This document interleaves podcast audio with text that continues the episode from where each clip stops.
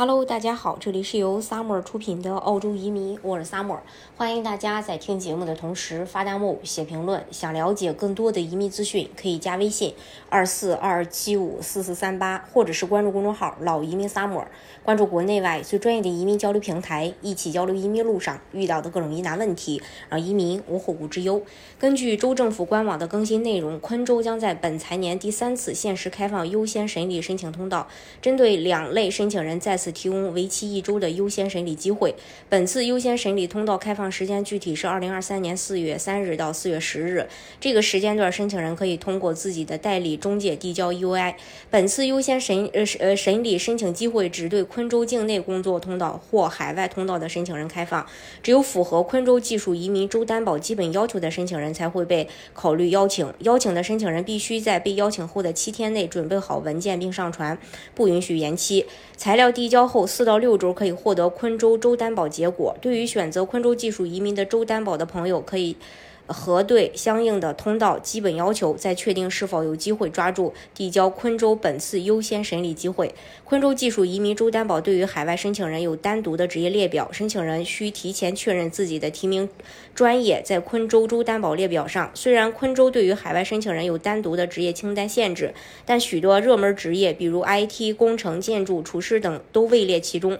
工作要求基本在三到五年内。具体申请要求是：U R 打分要求，四九幺申请人需要。达到六十五分，但是幺九零申请人需要达到八十分才可以申请。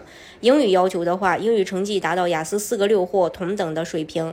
呃，然后职业类别是申请的职业在昆州海外职业列表中。